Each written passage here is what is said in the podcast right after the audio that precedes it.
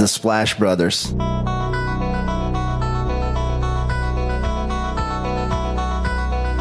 The Splash Brothers, is that? The Splash Brothers. Splash Bros. The bond that you guys share being the Splash Brothers and everything.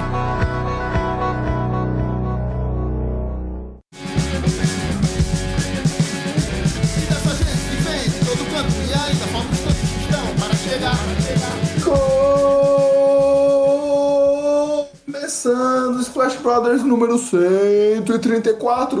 Eu sou o Guilherme. Eu sou Leonardo Paglioni. Léo, para o ouvinte que clicou no nosso podcast, pois anunciamos o tema de alguns jogadores da NCAA, você não quer explicar para esses ouvintes como funcionam os episódios que temos a presença do Caleb? Os podcasts, né? A presença do Caleb, nós dividimos em duas partes, né, Gui? Nós colocamos, falamos a primeira aqui sobre NBA e depois temos o Caleb aqui, que é o nosso especialista em draft, falando sobre mais um pouco dos prospectos pra gente já chegar naquele momento do draft e não precisar decorar tudo, né, Gui? Você já vai conhecer melhor os jogadores, pelo menos grande parte daqueles são os principais que vão estar no draft. Exato. O primeiro ano, Léo, do nosso podcast aqui, eu confesso que eu tinha estudado muito pouco antes. Cara, eu deixei pro último mês ali fazer esses estudos e foi uma doideira, viu? Então, fazer em pílulas ao longo da temporada e até a dinâmica que a gente tem encontrou aqui pra falar, eu particularmente prefiro mais. Que depois, quando chegar ali no draft, é só dar uma relida, só rever alguns vídeos, tapes e tudo mais, já tá tudo mais ou menos fresco na cabeça. Né, até pra você conhecer os jogadores, né? Lembrar a cara deles, o nome, né? Porque são, sabe, mais 30 nomes aí pra você conhecer. Então, é bom, né? Você já vendo aos poucos e principalmente esses que a gente falou até agora, né? Que são os principais, né? É que esse ano a gente tá um pouco mole de draft, né? Porque normalmente, na temporada passada, aliás, nessa altura, a gente tinha falado já de uns 15 nomes pelo menos. Esse ano a gente falou um pouquinho menos. Pelo menos não, são de NBA também, né? Exato, vamos para as efemérides? Bora. Porque além desses pontos todos que o Léo falou, a gente costuma fazer as efemérides da semana de quando esse podcast for ao ar. E nessa semana começamos já no dia 5 de abril de 1967, onde Will Chamberlain alcançou a maior marca de rebotes para um jogo de playoffs com 41, a vitória do 76ers sobre os Celtics. No 5 de abril de 1965, Jerry DeLogo West alcançou a marca de 52 pontos na vitória do seu Lakers sobre o Baltimore Bullets. 6 de abril de 97, o Dallas Mavericks alcançaram a menor pontuação da história num terceiro quarto com apenas dois pontos em toda a minutagem de um terceiro quarto na derrota do Lakers de 87 a 80. 7 de abril de 69, os Bucks selecionavam Karim Abdul-Jabbar eh, com a primeira escolha geral. O Karim Abdul-Jabbar, que já no seu primeiro ano seria campeão da liga. Em 7 de abril de 56, Philadelphia Warriors venciam o seu segundo título na liga sobre Fort Wayne Pistons. Para uma data mais recente, no 8 de abril de 2017, o seu Damian Lillard, Leonardo, fazia 59 pontos na vitória dos Blazers sobre o Jazz. 8 de abril de 1940, o lendário celta John Havlicek nascia em Ohio. Ele foi 13 vezes All-Star na liga. Em 9 de abril de 78, foi uma data especial, pois marcou 73 pontos de David Thompson na derrota do seu Nuggets para os Pistons. E também marca de 63 pontos do George Gervin dos Spurs, também na derrota para New Orleans Jazz. No 9 de abril de 64, Bill Russell pegava 35 rebotes no fechamento da série final, que dava o título para o Lakers ou para o Celtics, o terceiro título da história da equipe verde. 9 de abril de 1928, nascia o 10 vezes All-Star Paul Arizin. Em 10 de abril de 99, um recorde curioso. O seu Chicago Bulls perdia para o Hilt por 82 a 49, Léo. se tornava a menor marca de pontos feitos por um time na liga na história. E dessa forma, com o Bulls passando vexame, encerramos as efemérides da semana. Deve ser, ter sido um belo momento pra se torcer pro Bulls, né?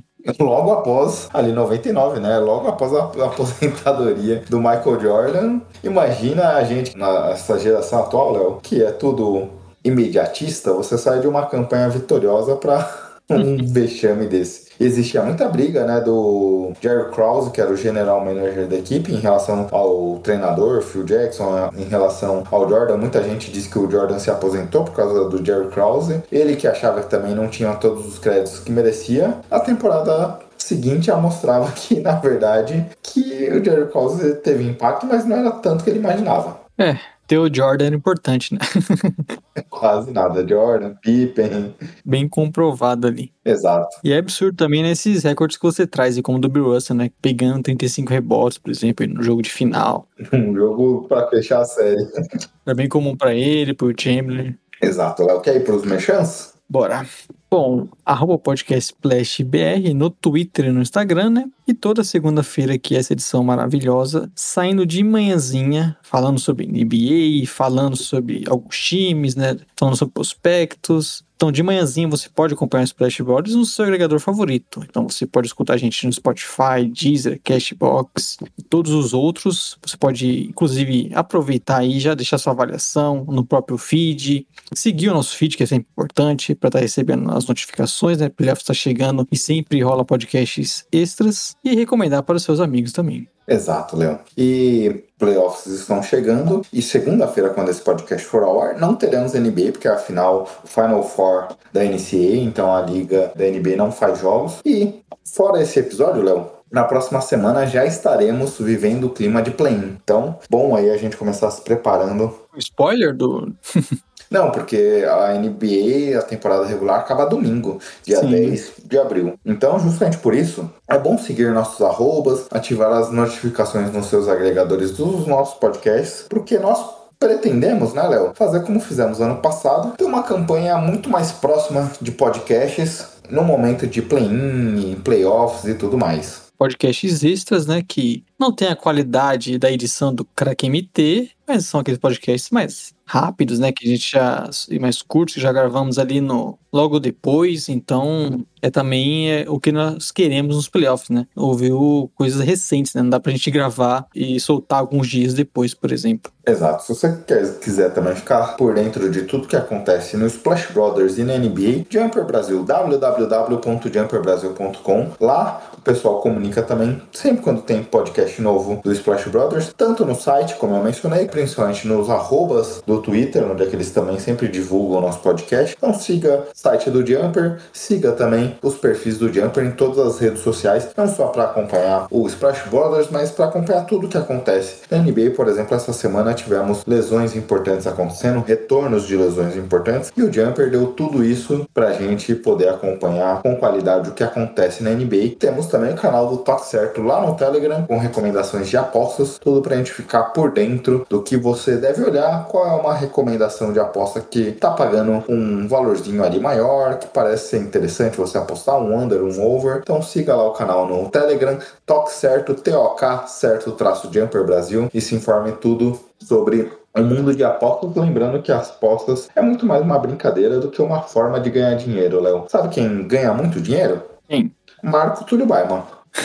Arroba Marco Turubaima. Se você está precisando de um editor para o seu podcast, entre em contato com ele lá no Twitter, ou até mesmo com a gente aqui, porque se você já é o nosso ouvinte, percebe a qualidade que ele traz para o nosso podcast. Então, estamos falando aqui de um grande editor, viu, Gui? Exato. Léo, vamos pro assunto introdutório hoje? Vamos, Gui. Posso ser sincero, Gui? Pode ser sincero. Eu não tenho a menor ideia do que a gente combinou com o assunto introdutório. Ainda bem que é um assunto meio lúdico aqui, Léo, e não vai te exigir tantos neurônios assim pra pensar, Se exigisse, eu não estaria nem gravando o podcast.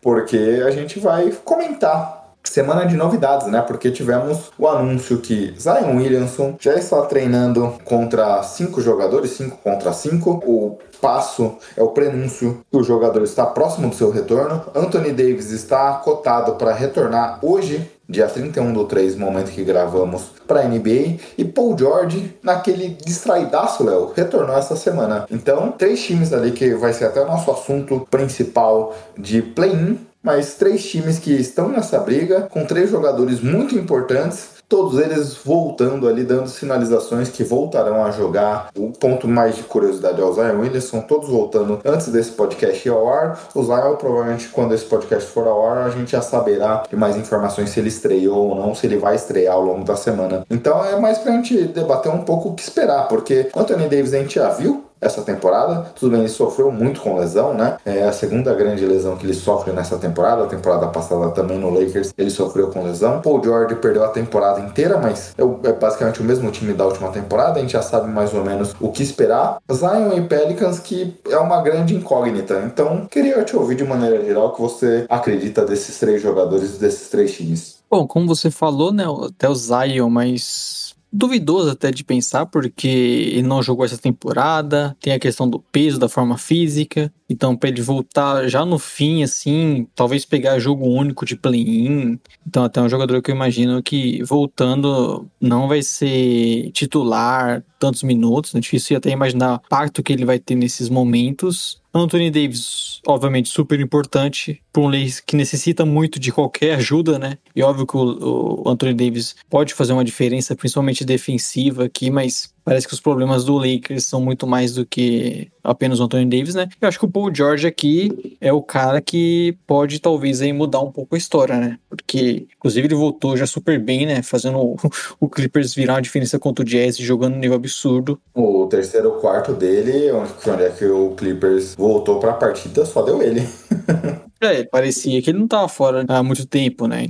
Parecia sem ritmo. Inclusive, tá jogando contra o Bulls agora também, tá indo bem pelo jeito, infelizmente, né? Mas é um cara que pode fazer muita diferença, porque o Clippers provavelmente vai ser o oitavo, né? Vamos falar sobre isso. É, ele vai fazer uma diferença absurda, provavelmente, pro time para conseguir a vaga pros playoffs. Pode ser um cara para incomodar bastante, né? Ajudar o Clippers, que é um time que vem jogando super bem, super organizado, a incomodar mais o adversário dele nos playoffs, principalmente se não for o Suns, né? Se eles conseguirem ali, na primeira disputa do play-in, ganhar.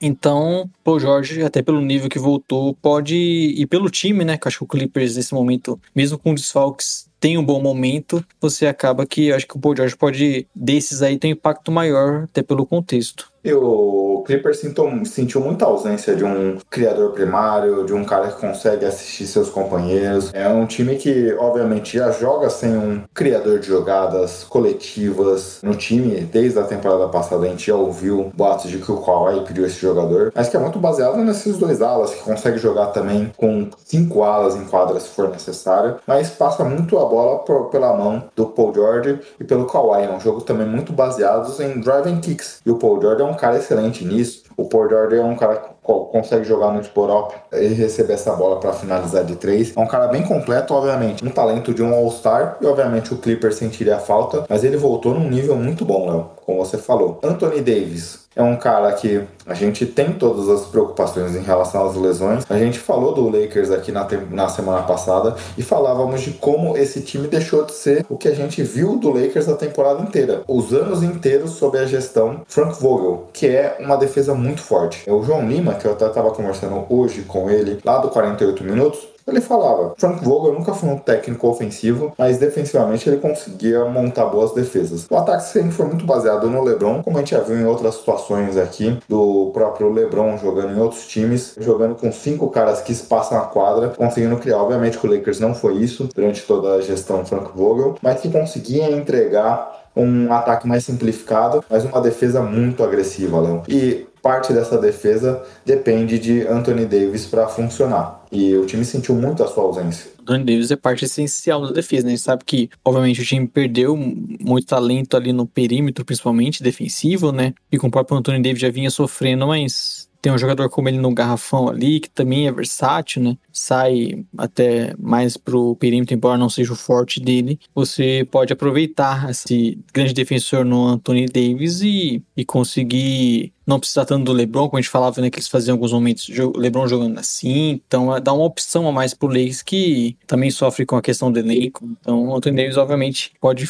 fazer diferença, né, como a gente falou, mas que até pelo contexto do time, né, tudo dando errado, ele voltando em cima do momento que vai chegar o play-in, o time talvez nem consiga, né, então tem que jogar a sério. E o time no pior momento da temporada. Sim. E aí, a tabela é complicada pro Lakers também. Então ele vai ter que voltar jogando bem. E é até mais difícil imaginar, diferente até do que vem acontecendo com o Paul George. Então esse é um contexto aí que acaba não ajudando tanto. E o time necessita dele, né? Esperamos Exato. que não esteja precipitando né, um retorno por conta disso, mas é óbvio que o Lakers precisa do Anthony Davis para ter uma mínima chance de conseguir essa vaga no play-in e talvez para conseguir uma vaga dos playoffs. Né? É, porque é um time que o Lakers por si só, tendo LeBron, só disputar o play-in não é, não é nada demais, né? É, continua sendo uma vergonha. Não é que nem o, Sacramento Kings, que se conseguisse só ir pro play-in já seria um baita feito. Não, aqui o time quer pensar muito mais longe que isso. Então, o time precisa ainda, nesses poucos jogos que faltam, não só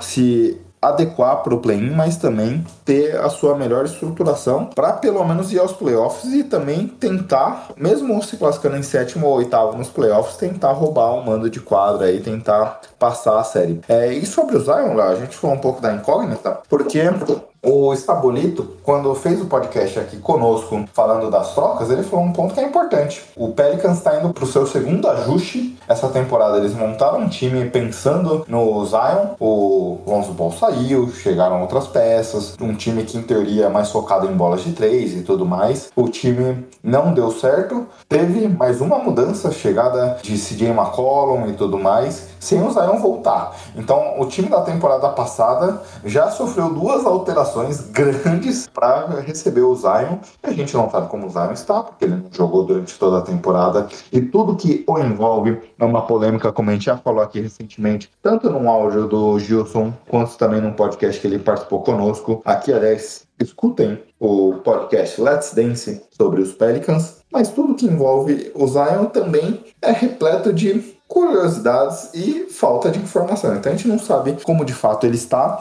E também esse Pelicans mudou tanto que a gente não consegue nem projetar se faz sentido, se vai ter alguma mudança ou não. O próprio Gilson estava debatendo outro dia no Twitter que alguém estava falando com ele que achava que, putz, você vai tirar o Herb Jones? É, que talvez seria o 4 ali, o Jackson Reyes, mas o Pelicans melhorou muito a defesa, como é que vai ser o encaixe com esse Zion e tudo mais. Então existe muita dificuldade de projetar esse encaixe. É, é óbvio que vale, né, ter um jogador desse nível, podendo contribuir, uma peça a mais, pelo menos pro elenco, né, mas é, quando se trata de Zaire, você não pensa só nisso, né, um cara que tende a ter protagonismo e tudo mais, a gente não sabe a condição física, como você falou, esse encaixe, de repente tirar um pouco mais a bola de CJ e Ingram nesse momento, que estão jogando tão bem, então é complicado, não é tão simples, né, óbvio, fora a questão física ainda, como o Zion vai estar, né, se, provavelmente não seria aquele point Zion que a gente viu no final da temporada, né, até por questões físicas, talvez seja um cara mais para você acionar né, em direção ao garrafão. É legal ver o Zion podendo voltar, quem sabe até jogar um playoff aí, mas acho que infelizmente não vai ser nas condições que a gente queria, né? Isso é, isso é bem provável que aconteça. Infelizmente, aí, obviamente, talvez vai ser um pouco do prenúncio para a próxima temporada, do que a gente verá fisicamente, mas tem muita coisa para acontecer até o próximo ano. Concordo contigo nesse sentido. Bem, Leão, esse é um pouco do gancho para a gente entrar no assunto principal, né? É isso, né? Porque temos aí, faltando aí mas cerca de seis jogos para a maioria dos times, né, Gui? Estamos Exato. aí a grande briga para ver os times que vão pro play-in, quem vai ficar de fora até do play-in. Então, vale a pena tocar nesse assunto, porque tem muito time, inclusive, que a gente não esperava ainda. Exato. Splash! Aqui não necessariamente a projetando os confrontos e tudo mais, é isso a gente vai fazer um pouco mais no próximo episódio, mas a gente falar um pouquinho dos times que disputam o play e já até fazer uma pequena projeta, projeção, mas acho que na próxima semana a gente vai ter um visual mais claro de como vai se dar efetivamente esses potenciais confrontos, né? Hoje como a gente comentou, como você comentou, faltam mais ou menos seis jogos para terminar. A temporada a gente grava 31 do 3, Hoje a temporada regular vai até o próximo domingo, quando esse podcast for ao ar, então mais seis dias aí até fechar a temporada. E hoje na Conferência Leste, como você já comentou, temos Los Angeles Clippers, que nesse momento 37 vitórias e 39 derrotas, como você já falou, eles estão jogando nesse momento, então esses números podem mudar. Podem não, vão mudar, né? é, vão mudar. É, eles estão distantes da sétima colocação, então dificilmente a gente verá o Clippers assumindo uma classificação direta. Pelicans é o nono com 33-43. O Clippers também parece já consolidado, pelo menos na oitava posição. Depois, Minnesota Timberwolves, Léo, tá na sétima posição com 43 34, 43 vitórias, 34 derrotas. Tá duas vitórias do Utah Jazz, que tá na sexta posição com 45, 31. É duas e meia, então na verdade o Utah Jazz está na frente. E o Denver Nuggets 46, 31. Talvez a gente possa ver alguma variação nesses, nessa primeira parte aqui de cima, mas o Wolves tá algumas vitórias já à frente do Clippers. O Clippers parece já consolidado na oitava posição, que tem 37 vitórias e 39 derrotas. Na sequência, a gente vê alguns times na disputa ali, Pelicans com 33 43, Lakers que é o décimo hoje, seria a nota de corte por play 31-45, um jogo a mais que os Spurs, que tem 31 Aliás, um jogo a menos que os Spurs, tem 31-45. Kings parece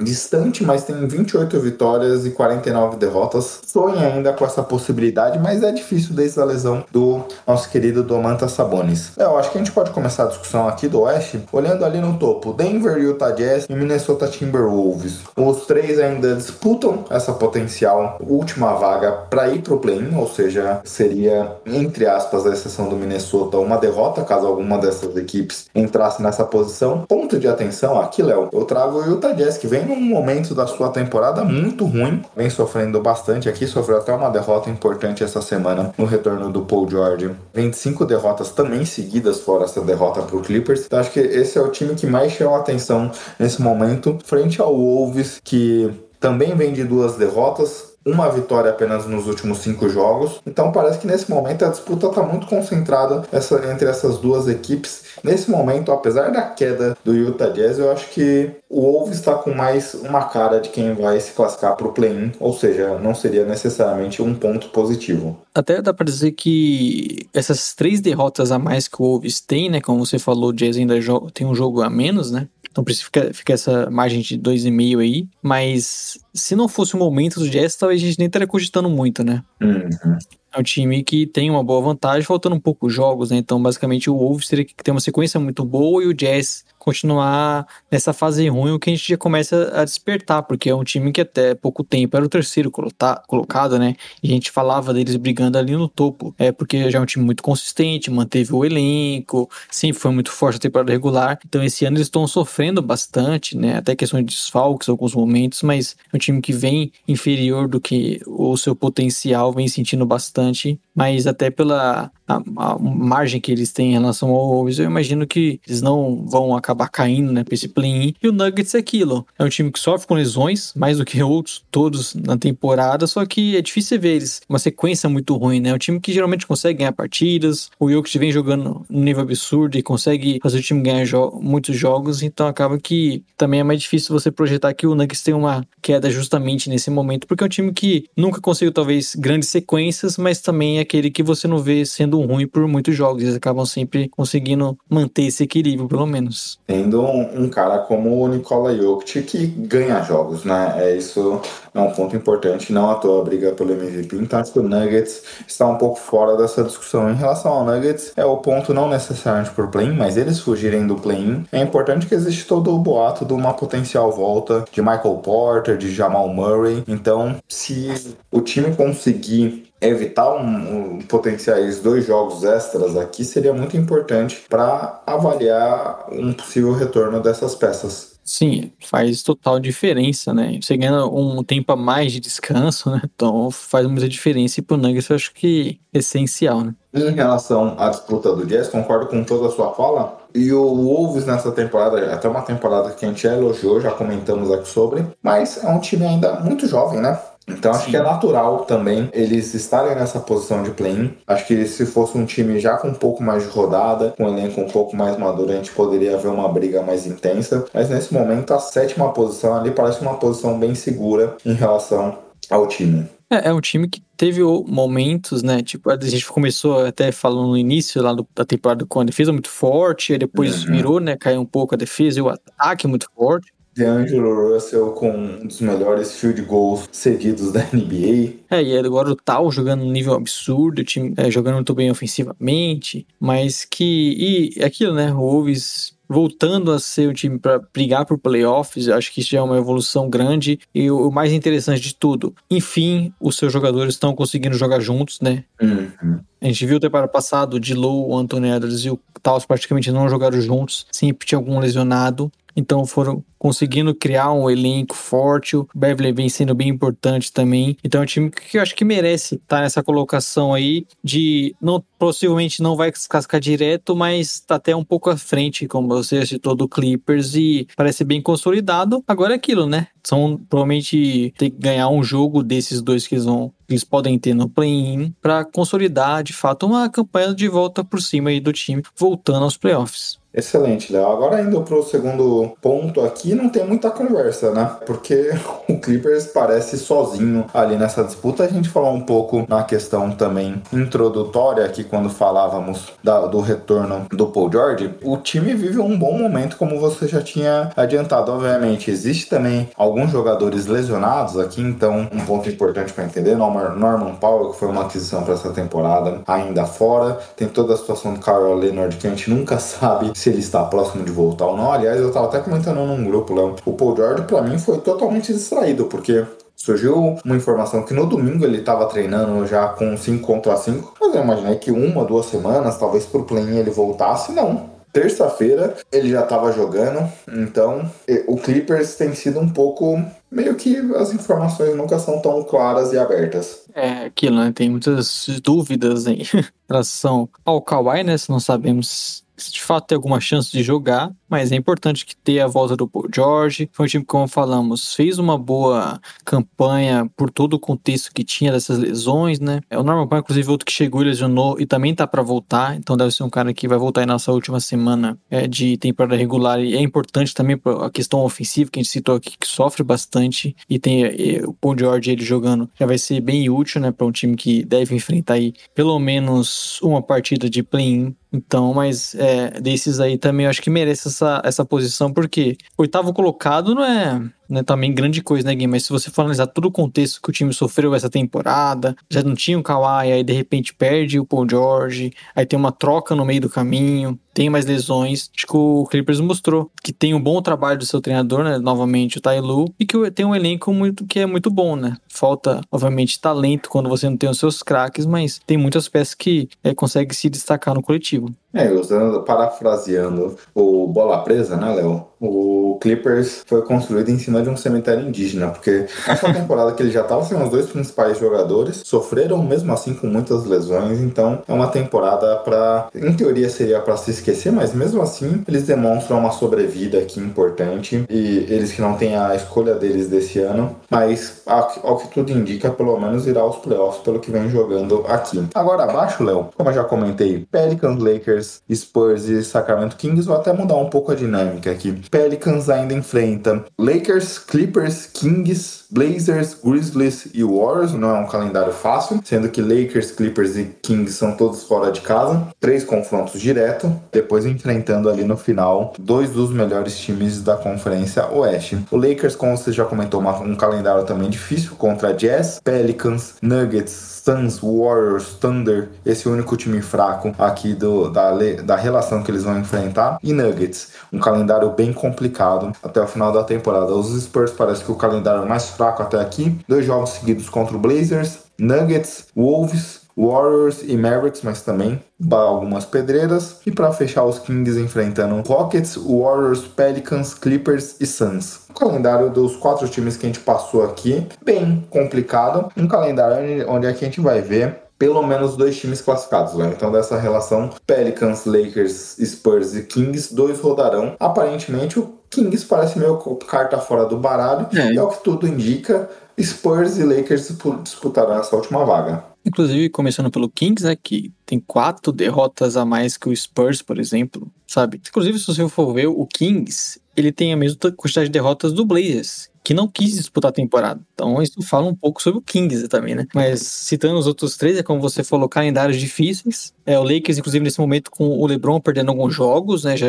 não joga o próximo também, que é hoje contra o Jazz, né? Então, ainda com o Anthony Davis para voltar, um time com tantas questões né, em relação ao encaixe, nem que não deu tão certo, sofrendo muito, tentando segurar essa vaga, essa colocação aí que tá bem complicado. É difícil até apontar um, um favorito aí, né, desses três, os favoritos aí, porque são times que têm seus altos e baixos. O Spurs a gente nem imaginava nesse momento, né, um time de reconstrução, com muitos jovens, com a grande temporada do DeJounte Murray, mas obviamente que é até nessa questão do calendário você citou aí, é difícil imaginar eles sendo favoritos, a não ser contra o Blazers, que talvez seja o grande diferencial entre esses times, né? Que o, o Spurs tem dois jogos contra o Blazers direto, em sequência. Então eles podem, de repente, aí abrir dois pro Lakers. E aí até desanimar o adversário, por exemplo, mas. Jogar uma pressão pro outro lado também, né? É, mas também ao mesmo tempo é difícil imaginar o, Spurs com esse time jovem e tudo mais perdendo uma partida dessa.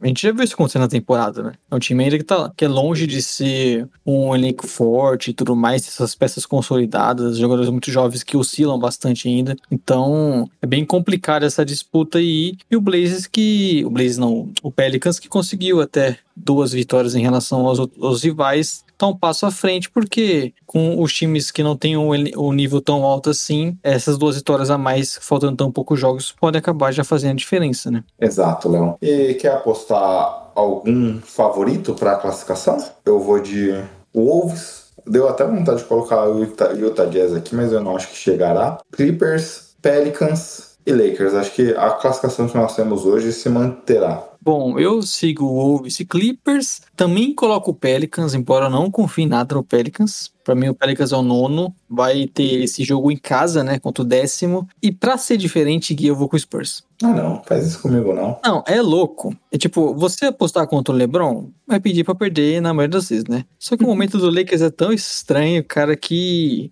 há uma, uma semana eu não apostaria no Spurs chegando em décimo, mas já acho que é bem possível e, infelizmente, vamos ficar sem papai LeBron nos playoffs. E aquele negócio também, né, Léo? A gente comenta até pelos nossos amigos que torcem para San Antônio. Muitos deles fala, falaram essa semana, até surgiu algumas perguntas sobre, pô, eu não queria ir pro play-in, mas se tem a chance de tirar o Lakers, pô, aí eu sou, sou favorável.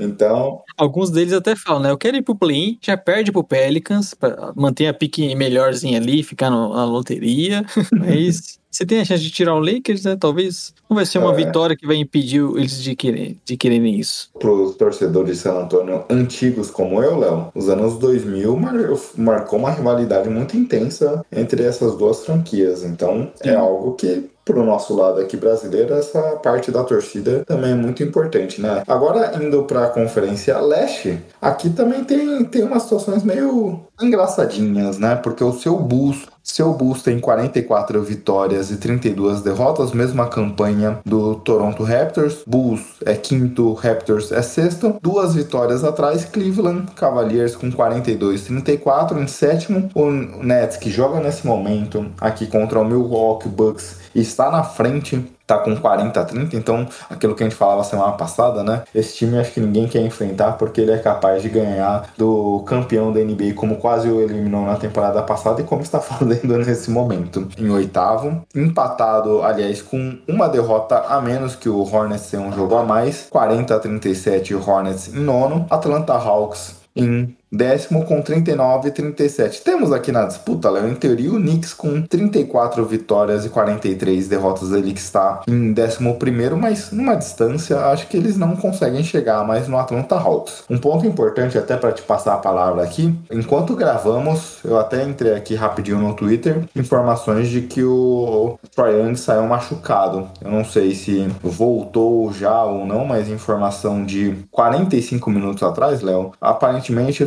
Sofreu uma lesão na perna e precisou sair carregado para ir pro vestiário. Sempre uma preocupação, né? Nesse momento, uma lesãozinha de duas semaninhas fora já complica bastante, né? Mas como você citou aí, né?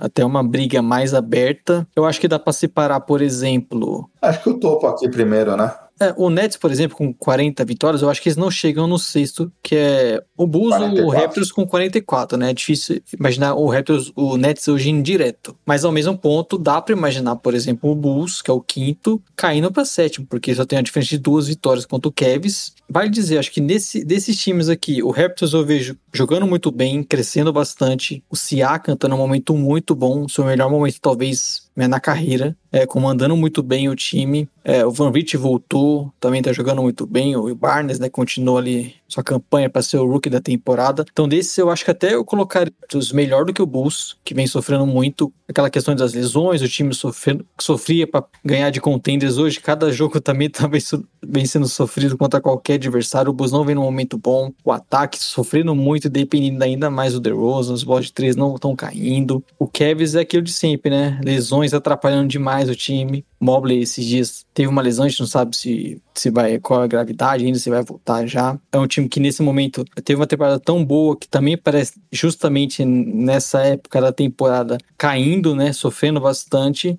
E ficar em sétimo aqui é enfrentar o Nets, possivelmente nesse primeiro jogo do play-in. Então é ficar em sétimo aqui é possível que você perca esse primeiro jogo do play-in e vai ter um jogo para decidir se você consegue para os playoffs ou não, né? Então, nessa briga aqui que a gente, eu tô citando entre os três, é essencial pela pretensão desse time na temporada, porque você pode ir direto ou simplesmente nem ir para os playoffs. Então é uma briga bem complicada aqui. E nesse momento temos dois times que parecem perder um fôlego, né? Como o Bulls e o Cavs. Exato, eu acho que esse é o ponto. O Bulls tem a vantagem de ter, como você já comentou, duas vitórias a mais. O Bulls sofreu muito quando começou a ser impactado pelas lesões, né? E a gente vê nesse momento dois jogadores muito importantes. O Lonzo Ball segue fora, o Zach Lavine tá num acompanhamento ainda, parece ter minutos limitados ainda. Então, o Lonzo Ball, a questão do Caruso que também já voltou, a defesa do time também, o potencial ofensivo do Zach Lavine prejudicou demais esse time. Então, é um time time que começou muito bem aqui, mas a partir dos momentos das lesões teve muitas dificuldades. Eu vejo até nesse momento, Léo, até queria te ouvir um pouco como torcedor,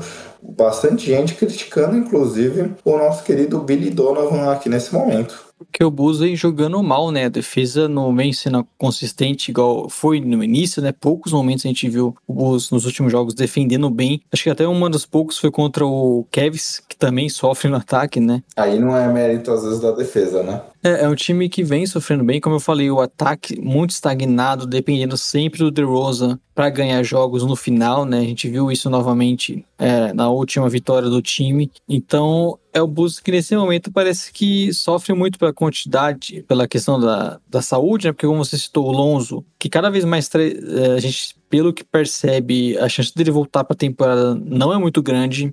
Já era para ele ter voltado, aí ele teve uma regressão ali, então pode acabar nem voltando. Como você falou, Lavine também parece que joga com problemas há muito tempo, né? Não tá 100%. Isso até afeta, acho que um pouco o jogo dele ser mais agressivo. Você vê em alguns momentos o Lavine nem participando tanto assim. E ele é um cara que depende muito dessa agressividade, né? É um cara que Sim. melhorou muito a questão do seu jogo completo, bolas de três, mas o seu jogo é muito baseado nas infiltrações. Sim, contra-ataque, né? Então, sofrendo muito e acaba dependendo bastante do DeRozan, principalmente no último quarto. O Vucevic vem sendo muito importante na parte ofensiva também, porque é mais um cara que ajuda o time nisso. E como eu falei, o ataque do Bulls extremamente estagnado, porque as bolas de três também não estão caindo. Então é um time que era muito completo, vamos dizer assim, no início da temporada, né? Com a defesa muito forte, versátil. O time também parecia ter um ataque bem funcional. Hoje, se de repente o, o torcedor acompanhou os primeiros meses ali, parou por um tempo e voltou agora, ele praticamente ele poderia pensar que nem é o mesmo time, né? Mas é um time que vem sofrendo muito e talvez se tenha, vamos dizer, essa sorte de ter um Cavs que também vai sofrendo com lesões. Eu vi aqui, o Cavs anunciou ontem que o Mobley pelo menos vai perder os próximos três jogos em um time que já tá sofrendo sem o Allen, já teve a lesão do Sexton e do Rubio, que estão fora da temporada. Então é um time que também teve uma defesa muito forte, um jogo, um time que surpreendeu muito na temporada, mas nesse momento parece estar tá perdendo fôlego e o elenco não tá dando conta né, de tantas lesões. É, e na sequência a gente tem, obviamente, o Brooklyn, em teoria, tá próximo do sétimo. Pode ser que ele até ganhe esse mando de quadra, como você comentou. O Cleveland vive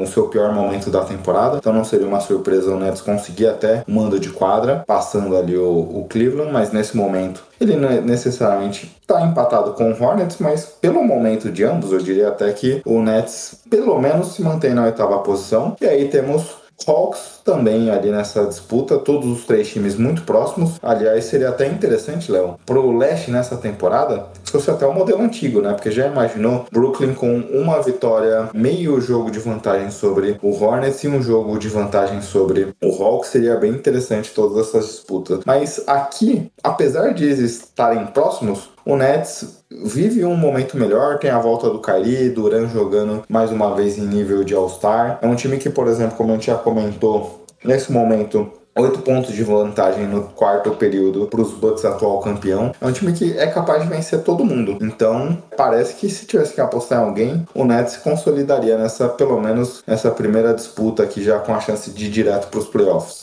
É, pelo talento, pelo que vem jogando Kyrie Irving, Kevin Durant, né, tá complicado ali, né? Inclusive eles perderam um jogo recente pro próprio Hornets, que permitiu o Hornets de até passar naquele momento o Nets. Então eles não estão garantidos é, como o oitavo colocado, como até falei, né? Que seria difícil pro sétimo pegar. O oitavo tá bem parelho ali. E como faltam um pouco jogos, tu, tudo pode acontecer, né? De repente uma sequência é ruim e o Hornets com um calendário fácil consegue ganhar algumas partidas, poderia ser oitavo, mas o momento indica que o Nets é o favorito a conseguir essa essa oitava colocação, porque tem dois caras que fazem muita diferença, né? São dois caras que fazem diferença para o time ser campeão, né? Quem dirá para um time que está numa briga aí para ser oitavo, o nono colocado ali. Então, como eu até falei no início, é um time que a gente nem imaginava nesse ponto aí, pelo talento que tem o Nets, acaba sendo um pouco mais favorito. Né? Exato. Você tem um ponto que joga a favor das duas últimas, das duas outras franquias. O Hornets, nesse, nos últimos 10 jogos, 8 vitórias, 2 derrotas. O Hawks, nos últimos 5 jogos, 4 vitórias, 1 derrota. Ah, olhando pela minutagem aqui, Léo, acredito que o Tryon voltou, então não foi uma lesão grave. E o Nets vive assim, um pouco dessa inconsistência, né? Desde que a gente teve o anúncio do Kyrie, 3 vitórias e 2 derrotas do Kyrie podendo jogar em casa, então disponível em todos os jogos jogos. A campanha já do, do Nets é um pouco mais irregular nesse sentido. Então, mas em termos de talento, é fácil acreditar que eles seguirão nessa disputa, mas não deixa de ser três times que vivem também momentos interessantes, né? Então é uma briga que é legal de acompanhar. E aí você discutiu um pouco o lado positivo. Pô, se jogar, tudo bem que contra o Cleveland eles parecem favoritos nesse momento, mas com uma defesa sólida como a dos Cavs, não duvidaria eles conseguirem limitar esse Nets num ataque ali não tão produtivo e conseguir vencer a partida, já que a defesa deles também não é tão segura. E Hornets e Atlanta Hawks, como você já até comentou, poderiam ter uma chance de desclassificar uns Nets ali num play Seria um, talvez uma hecatombe gigantesca, uma, das, uma das maiores decepções da história da NBA recente, hein? É, muito difícil imaginar, né? Seria uma zebraça. Kyrie Irving, Kevin Durant fora desses playoffs por todo o talento, né? Por mais que seja jogo único, óbvio que tem um perigo, mas o que eles estão jogando e como o Kevin Durant jogou, por exemplo, nos playoffs passados, né? Esses jogos decisivos, como ele jogou tão bem, né? Parece que é, é tipo de jogador que consegue ganhar essas partidas. Então, por todo o talento, é o que eu falei, né? O Nets tem elenco para estar tá brigando lá em cima, né? E essa briga de é, oitavo, nono colocado, os times não têm esses caras, né? Óbvio, tem o Triângulo, que foi muito bem nos playoffs passados, por exemplo, mas é o Hornets com o Lamelo que tá crescendo ainda, jogadores desenvolvendo, o Rozier e o Miles Bridges muito bem nesse momento, mas é o Nets que tem um, vamos dizer assim, tá com um passo acima, né? Tem estrelas que fazem o time brigar até por mais. Exato, Léo. É mais ou menos por aí, né? É isso, né? Um time. Vamos ver como vai essa briga aí também, né? Você citou, dificilmente vai fugir disso. O Knicks não tem muita é, chance de, de chegar aí, né? Pelo menos na décima colocação. E vamos ver como fica a questão também do nono com décimo, né? Tem essa vantagem de jogar em casa e tá super parelho aí. O, o Hawks, o Hornets também, até os dois também com calendário, pelo que eu vi aqui, bem difíceis, né? Com poucas partidas que eles têm a obrigação de ganhar. E gente sabe que faz total diferença jogar em casa nesse primeiro jogo, embora o Triangle tenha feito história nos próximos passados jogando fora, né? Exato. Bem, Léo, vamos pro papo com o Caleb? Hora que ele tá esperando, hein? Exato. Welcome to the 1984 NBA College Draft.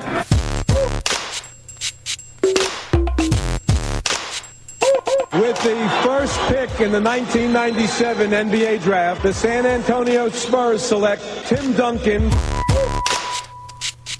The Houston Rockets select Yao Ming, Kobe Bryant, Anthony Bennett Whoa! of Toronto, Canada. Léo, podcast bom é podcast quando temos a presença de Caleb. E o nosso querido Nabucodonosor voltou para os Splash Brothers para analisarmos alguns talentos aqui de loteria. Tudo bem, Caleb? Feliz com o seu Fluminense? Tudo certo. Eu ainda não tô feliz, não. Só, só sábado a gente vê se a gente tá feliz. Por enquanto, estou apenas aceitando a vida como ela é. o problema dessa pergunta também, antes do podcast ir ao ar, né? Vai que. Então, é melhor responder assim mesmo. E esse podcast talvez seja editado depois, inclusive, né? Então, inclusive, o MT pode estar preparando alguma coisa, hein? Mas como a gente comentou aqui, pessoal, aliás, antes de entrar nas análises, Calebão, também quando esse podcast for ao ar, estaremos em, na segunda-feira, plena final do Final Four. Queria como já faz um mês aqui que a gente não se fala no podcast, e aí nesse período a gente teve já todo o March Madness e tudo mais, queria te ouvir rapidamente um pouco, não de maneira dos prospectos, mas como você achou a dinâmica desse ano da NCAA, do que você vê em relação aos times que estão no Final Four, se você vê algum candidato claro ao título? Ah, cara, eu acho que os quatro times que chegaram, chegaram bem, né? Eu acho que, assim, se você for considerar, acho que North Carolina é o time mais fraco. É, apesar de ter, pelo que eu vi dos dados, a, a defesa deles melhorou muito, né, nesses últimos jogos agora, né? Enfim, é, é, o time mais fraco, assim, mas tem, tem dois jogadores que desequilibram, né? O, o Caleb Love e o RJ Davis, assim, eu acho que eles são muito bons. Tem o Armando Bacot também, né? O forward deles, né? O center forward, o Lourinho deles também é muito bom jogador. Eu acho que o, tanto o RJ Davis quanto o Caleb Love são jogadores que, se estiverem quentes, podem decidir o jogo. É, são bons arremessadores, que arremessam de qualquer lugar da quadra e não estão nem aí se cai ou não. É, acho que são jogadores que podem decidir. É, do outro lado, né? Vila Nova e Kansas, eu particularmente acho que Vila Nova ganha. Não sei, eu tô sentindo Vila Nova com um time mais coeso é, se eu posso dizer assim. Eu acho que é um time forte. Tem o Colin Gillespie, que é um ótimo guard de NCAA, né? Um time com bastante sênios na rotação, um time confiável. Por outro lado, Kansas tem, eu creio, mais poder de fogo, né? A gente tem o Oshag Baji, que deve ser uma escolha, sei lá, top 20, provavelmente. Certamente first round. Possível até que seja uma escolha, sei lá, top 10, assim. Não acho que é provável, mas é possível. Apesar de ser um pouco mais velho. Tem Christian Brown, também deve ser uma escolha de, de first round, junior deles, né? É, é, um time bom, mas assim, sei lá, eu tenho confiança maior na defesa de Vila Nova, no jeito que Vila Nova joga. É, eu acho que a final tem tudo para ser Duke e Vila Nova, e aí é uma baita final para você assistir, né? É do lado de Duke, a gente já sabe, né? É, assim, é possível, não, sei, não diria que é provável, mas é possível que Duke tenha os seus cinco titulares como escolha de first round esse ano, né? Tanto o Trevor Kills, quanto o Andrew Moore, quanto o Paulo Banqueiro, que todo mundo já sabe, o Eddie Griffith, que a gente vai falar hoje, e o Mark Williams, é possível que todos eles sejam as coisas de first round. Não diria que é provável, eu acho que tanto o Trevor Kills quanto o Andrew Moore tem bastante possibilidade ou de voltar pro ano que vem, ou de é, serem escolhidos no second round, né? Mas são todos bons jogadores e se forem todos escolhidos no first round, não, não acharia nenhum absurdo. Algum favorito aqui que você eu acredito em Duque. Duque tem, tem, a camisa, tem o Paulo Banqueiro, tem a juizada, tem a aposentadoria do Coach K. Eu acho que tudo é, conspira, né, para o Duque ganhar. É o time com mais talento, apesar de talvez não tanto jogadores como posso maduros, né? Eu acho que é, é umas coisas que a gente às vezes se perde no NCAA é isso, né? Que às vezes, pô, o time que ganha é um time que não vai ter nenhum prospecto NBA, mas são, pô, cinco caras de 23 anos que estão jogando ali há quatro anos ali, são seniors, são jogadores que já entendem o jogo, e às vezes ganha porque eles são mais experientes, são melhores jogadores hoje, né? É difícil você comparar um cara de 18 com um cara de 23. O cara de 23 anos teve muito mais tempo para aprender o jogo, compreender uh, como funciona, uh, entender como o juiz apita, tudo isso é, muda, né? Conforme você vai ganhando experiência dentro do, do college. Ainda assim, eu, eu acho que ó, se fosse botar dinheiro, eu botaria dinheiro em duplo. Pode ser que sábado eu, eu fale North Carolina ganhe de por 40 pontos, eu pareço um imbecil, mas se eu fosse botar hoje dinheiro, eu tô gravando agora, é quinta-feira, dia 31, tá, gente? Pra vocês não acharem que eu tô maluco. Bom, bom datar o podcast. E ter o Paolo nesse momento, né, tem uma vantagem. É. Mas o Caleb até citou, né, Gui? Falou aí do o xará dele, inclusive, Caleb Love, Que nós já mencionamos aqui há um ano, viu? Pra você ver como nós estamos antecipados, o Guilherme. Falávamos ano passado de um dos talentos que decepcionaram na temporada passada e essa temporada vem melhor do que a gente imaginava, né? Mas vamos ao assunto, Léo. Como eu comentei, a gente vai passar por alguns nomes que estão cotados ali nas escolhas de loteria. A gente vai pegar um pouco de cada lugar desse board, da maioria dos boards aqui. Começamos por Jaden Ivey, Caleb, que é um dos jogadores, é o melhor guard dessa geração. Muitos mocks colocam ele como um quarta potencial escolha. Porém, muita gente já tem subido ele, colocando até na terceira posição. Falaremos disso ao longo do podcast. O Ivan, que joga por Purdue, também participou do título do Under 19, no título americano no Mundial do ano passado, junto com Chet Holmgren. E o que eu quero começar a falar sobre o Ivey, Caleb, é que é o armador melhor ranqueado na maioria dos boards, aliás, de todos os principais que eu vi, ele está nessa posição. Mas existe uma, um debate grande, então, onde a gente vai vê-lo jogando na NBA. Muita gente vê como ele entrando como um armador primário, por ser um scorer, por conseguir em quadra aberta criar jogadas, atacar o aro, tem uma boa velocidade e tudo mais. Porém, o papel de armação para os companheiros, principalmente em meia quadra, já é um pouco mais complicado. Como você imagina esse papel do Jaden chegando na NBA e como ele vai se consolidar na liga? Olha, eu, eu acredito que vai depender muito do time que ele vai cair, assim, do, do que vão exigir dele. Eu acho que ele é um jogador explosivo, é, atlético, isso tudo é, é, é óbvio quando você olha o jogo dele, é muito rápido, muito veloz, em quadra aberta é um perigo. Ele é ótimo no pick and roll, ele é muito bom jogador no pick and roll, ele sabe aproveitar o espaço criado por esse tipo de jogada. Ele não é um grande passador. É, assim, se você olha o jogo dele, você vai ver, ó, ele perde jogadores abertos, atacando a cesta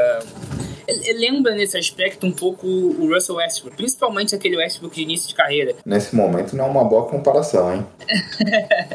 não, mas eu quero dizer mais naquele sentido de ser um jogador que abaixa a cabeça e ataca a cesta, independente do que chegue na frente dele, entendeu? É, principalmente aquele Westbrook uhum. de, de, início de carreira, que é um, é um Westbrook que não é o armador de 10 assistências que ele veio a ser com o tempo uhum. e tal.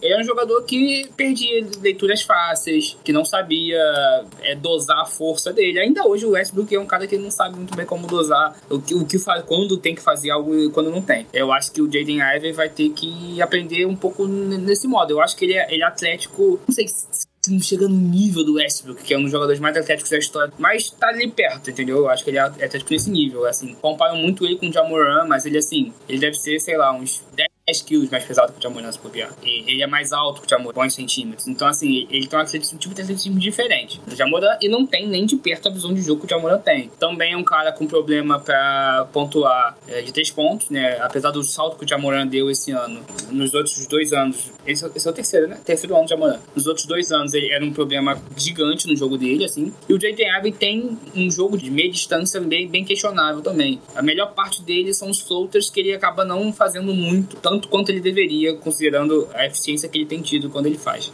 É, hoje ele é um cara que ataca a cesta, só que ele ataca a cesta muito bem. Assim, é realmente uhum. difícil de você ver um cara. Ele é um sophomore, né? Mas ele, ele tem a mesma idade do Chet Holmgren, basicamente, entendeu? Então, apesar dele ser um sophomore, ele é jovem, ele não é um cara muito velho. Eu gosto bastante dele. Como eu falei da outra vez, pra mim, ele, ele tá no top 4 e o top 4 tá acima do resto. Eu acho que ele merece estar ali junto com o Paolo, junto com o Jabbar Smith, junto com o Chet Holmgren, por causa do tipo de talento que ele traz pra quadra. Ele é um bom defensor, apesar de às vezes ser um pouco pego dormindo, né, off-ball, mas ele é, ele é longo, ele é atlético e ele é um cara que parece estar dando 220% todo o jogo. É bem aquele estilo Jamoran, Russell Westbrook, um cara que ele, se ele puder enterrar em cima de cinco pessoas, ele vai enterrar em cinco de pessoas, vai sair gritando no ouvido da pessoa depois. Tem um tipo de cara que, assim, qualquer time que tiver vai virar o que ele diante torcida, você pode ter certeza. Exato. E gostei de uma fala que o Caleb trouxe, Léo, e que eu quero trazer para você aqui específica. Porque no começo, em cima da minha pergunta, ele falou um pouco, vai depender muito do time que ele cair. E a gente, ao longo da temporada, aqui até no podcast, quando falávamos do Rocket, a gente criticou um pouco justamente do papel que o time de Houston direcionou para o Jalen Green. Obviamente, talvez pensando no todo fizesse sentido, mas pensando exclusivamente no desenvolvimento do, do jogador do, de primeiro ano, acabou nos decepcionando um pouco o papel ofensivo que ele tem. Acho que pensando justamente nessa questão das qualidades e defeitos que a gente vê do prospecto Ivy, ter um cara que é muito agressivo, mas que não tem uma visão de criar jogadas pro todo, eu, eu vejo ali algum certo paralelismo entre as situações, pensando até no potencial encaixe dele chegando para a liga e queria te ouvir um pouco a respeito dessa minha reflexão. Como o Caleb falou, né, um cara, um jogador muito intenso, muito agressivo, onde tá sempre buscando entrar no garrafão, né, e muito veloz, né, e tem essa questão de ser muito um jogador muito agressivo que consegue pontuar bastante, né, então ele tá sempre querendo infiltrar e tá conseguindo, é difícil para ele. Óbvio que ainda tem coisas no jogo que chamam a atenção, como a questão de, da visão de jogo, né, dos passes, até, até pela posição dele, mas eu creio que isso é um problema que até como aconteceu com o Westbrook, que o Caleb falou, o próprio Jamoran, que nós vimos entrando na liga precisando melhorar essa, essa questão, o J.J. Even, pelo potencial que ele tem, ele é um jogador para você, o time que draftar ele, dar a bola, deixar ele trabalhar isso, deixar ele desenvolver, porque é um, um, tipo de talento que não, não é sempre que você encontra, né? E concordo com o Caleb que existe uma diferença também entre o top 4 em relação aos outros, e eu acho até que é difícil colocar o é definido o Ivey como 4, né? Porque ele é um cara que tem um talento muito diferenciado mesmo, e eu gosto bastante da energia dele. Sei que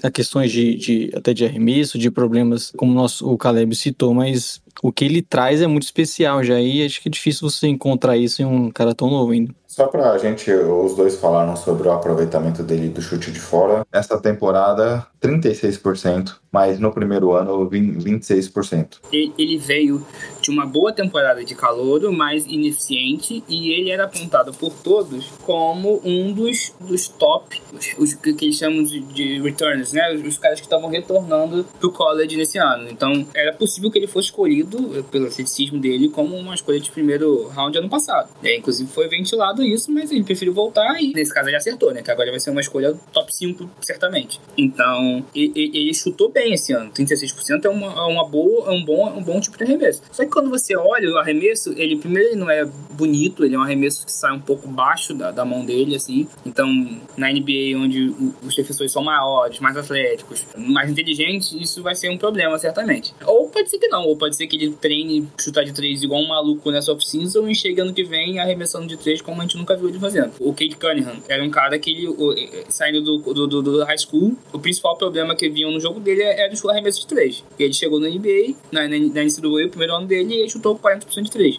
Isso acontece, os jogadores evoluem. Então não dá pra saber. Mas hoje eu não diria que ele é um arremessador confiável de três pontos. Um outro ponto que eu queria até te ouvir aqui, olhando o jogador, olhando as qualidades dele, você já passou um pouco sobre essa fisicalidade, eu queria destacar também esse primeiro passo dele, que é um bom primeiro passo. Ele consegue deixar já os marcadores nesse primeiro passo. Uma boa velocidade quando a gente vê ele em quadra aberta, correndo, é lindo de ver, é uma, ele consegue criar muito bem as jogadas a partir daí. Gostei também com as referências que você trouxe, talvez o Westbrook lá no começo da carreira, algumas referências nesse sentido bem interessante, tanto que a gente vê um estilo de jogo coletivo mais ou menos parecido com o próprio Oklahoma do Westbrook, onde é que normalmente ou ele pega o rebote ou ele já recebe essa bola rápido já para sair em contra-ataque. Então é um pouco do que a gente vê de, de, dele, mas Além disso, como você já falou, 37% dos chutes de 3, também 36, 33% após o drible chutando do perímetro. Ele tem também uma, uma boa movimentação sem a bola através dos cutters em ataque ao aro, e até por isso que eu trouxe lá no começo a referência do Chet Holmgren, porque vendo até alguns tapes dele no Mundial e uh, os Estados Unidos jogando muito às vezes com a bola do Chet Holmgren e ele se movimentando sem a bola para receber atacando o aro. Como você vê as qualidades de scorer do jogador, Caleb? Que acho que é o ponto forte dele, né?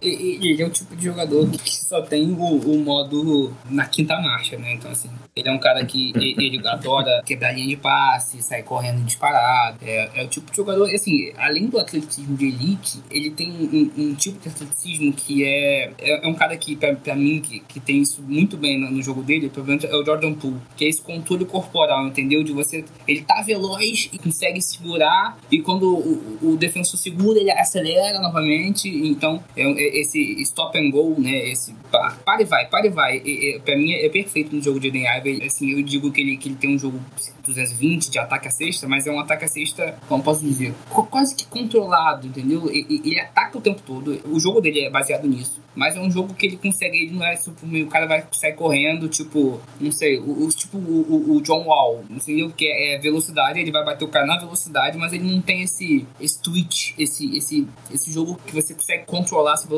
também. Pra mim, o, o Jaden Ivey faz isso assim, perfeitamente. E ele também tem um ótimo controle corporal, consegue da bandeja por cima de marcador, ao redor de marcador, ele, ele consegue fazer isso muito bem. É, eu até citei aqui por cima de Jalen Green que, principalmente horizontalmente, a gente falou de características parecidas, acho que na verticalidade cada um tem um pouco da diferença. E, Léo, é, e... tem, tem, um ponto que o Caleb comentou, e aí mais uma vez usando a referência que eu acho que é bacana, ele não hoje um cara que consegue assistir muitos companheiros, mas eu vejo algumas similaridades nessas infiltrações, como o Caleb disse, num potencial, numa evolução que a gente pode ver de assistência do que a gente vê do Westbrook. Como o Caleb citou, é um cara que tem muito essa velocidade, lembra em alguns aspectos, e tem, ele consegue dar alguns flashes de passes interessantes nesse tipo de jogada. Mas tem dois problemas que eu queria trazer em relação ao jogo dele também para você comentar. Nessas infiltrações, tem muitas vezes onde é que o garrafão tá bastante congestionado, onde é que ele tem um marcador muito maior que ele, ele vai mesmo assim, ele não quer saber, ele não se preocupa muito pro adversário que tá na frente, para a quantidade de pessoas que estão no caminho até ele chegar à cesta, e muitas das vezes ele acaba tendo algumas dificuldades nesse sentido. E ele parece um pouco, usando uma analogia para o futebol, o Aren Robin, né? É, ele sempre corta para o mesmo lado. É difícil a gente ver, por exemplo, ele tentando cortar e atacar pelo lado esquerdo. É uma coisa que acaba preocupando um pouco em relação ao seu jogo a atenção que ele vai ter, vai precisar desenvolver melhor, né? Pra não ficar mais previsível. Só que essa questão dele estar tá sempre atacando, eu acho bom, até pensando em NBA, né? Com espaçamento, a questão, a gente falou dos passes, né? Ter melhor, ter mais essa visão com a gravidade que ele vai gerar, né? Com os adversários tendo que fechar o garrafão, ele tem a tendência a conseguir muitas assistências a partir disso, né? Então, só por ter essa agressividade, por ser esse cara que tem essa parte física também, né? Que consegue finalizar bandejas com contato, por exemplo, eu vejo um, um bom indício que ele pode traduzir disso para NBA e imagino que seja uma característica muito forte que, que imagino que vai ser predominante na liga ainda Então, eu vejo mais coisas positivas nele do, do que negativas, porque acho que que a gente citou são coisas que ele vai conseguir trabalhar e até como outros jogadores já mencionados aqui, não devem ter um problema para ele que seja que, me, que limite o potencial de, de uma escolha top 4 num, num top 4 tão forte como a gente vem comentando. O Léo já citou duas vezes aqui a questão do top 4, então vou, vou, vou fazer essa pergunta já para a gente debater um pouco aqui a respeito. No último podcast, quando você participou, a gente discutiu também um pouco sobre a reflexão de alguns dos analistas de draft, colocando já o Ivey subindo para a terceira posição e talvez o banqueiro perdendo um pouco do seu espaço, podendo cair eu sou contra, hein? Mas você tá batendo nesse tema o podcast inteiro aqui, então. Pra mim, quem não cai, quem cai não é o banqueiro. então, antes de eu passar a palavra pro Caleb, cite quem você acha que cai. Não, eu acho que se for tirar um, seria o Smith. Pra mim, um banqueiro, até brinquei no nosso grupo, né? Que pelo que ele vem jogando, já é o meu dois ali, pelo menos. e aí, caso a gente veja o Ivey subindo para esse top 3, é, você veria que seria talvez alguma red flag em relação dos prospectos que lá estão hoje cravados, Jabari Smith, Chet Holmgren e o Paulo Banqueiro, ou parte da qualidade do que a gente viu nessa reta final aqui se desenvolvendo sobre o armador? Na minha visão, pode existir aquela visão de uh, o Chet Holmgren é muito magro, esse tipo de coisa. Todo jogador tem suas falhas, né? O Paulo Banqueiro não teve uma temporada defensivamente brilhante. Foi melhorar a visão de jogo de passe dele, é uma coisa que todo mundo falava muito bem no high school. Ele foi conseguir mostrar isso no college agora no final da, da, da temporada. O, o Jabbar Smith, ele não tem é, essa criação de arremesso, o ball handling dele não é tão cais, assim, todos os jogadores têm suas falhas. Na minha opinião, o Jaden Ivey é, é o quarto hoje, na minha opinião. Se eu tivesse quatro escolhas, ele seria o quarto. Entretanto, é, eu entendo quem, quem é, acho o contrário, assim. Ele pode muito bem ser o melhor escolha dessa classe de draft. Eu acho que isso é não provável, bem possível, assim. Vejo com uma probabilidade muito distante. Na minha opinião, é mais valioso ter um, um cara de 6, 10 que sabe arremessar como Jabba Smith e defender como Jabba Smith, o Chet Holmgren que pode ser um, um defensor nível de poi, ou o Paulo Banqueiro que é um cara de 6, 10 forte e que consegue fazer o tipo de arremesso que ele faz do que o Jaden Ive. Mas, pra mim, o Jaden Ive se colocou nessa, nessa disputa, se colocou nessa conversa. E eu acho que isso, pra mim, já é impressionante por si só. E tem um ponto que você já comentou, e a gente já falou muito aqui também, né, Léo? Que às vezes pode ser uma questão do, do que o time busca, apesar que nós três já falamos que sempre, principalmente na loteria, e o Caleb já falou em qualquer situação, olha talento. Mas por ser o único armador que pode furar essa bolha, pode ser também um ponto a se considerar, que aí não tem nada a ver também com talento a mais do jogador ou a menos dos outros três, mas sim o que o time naquele momento busca. É, depende bastante nessa questão, até do encaixe, né? Embora, como você falou, não é sempre o que é determinante ali no, numa escolha tão alta, mas a questão do, por exemplo, o Ive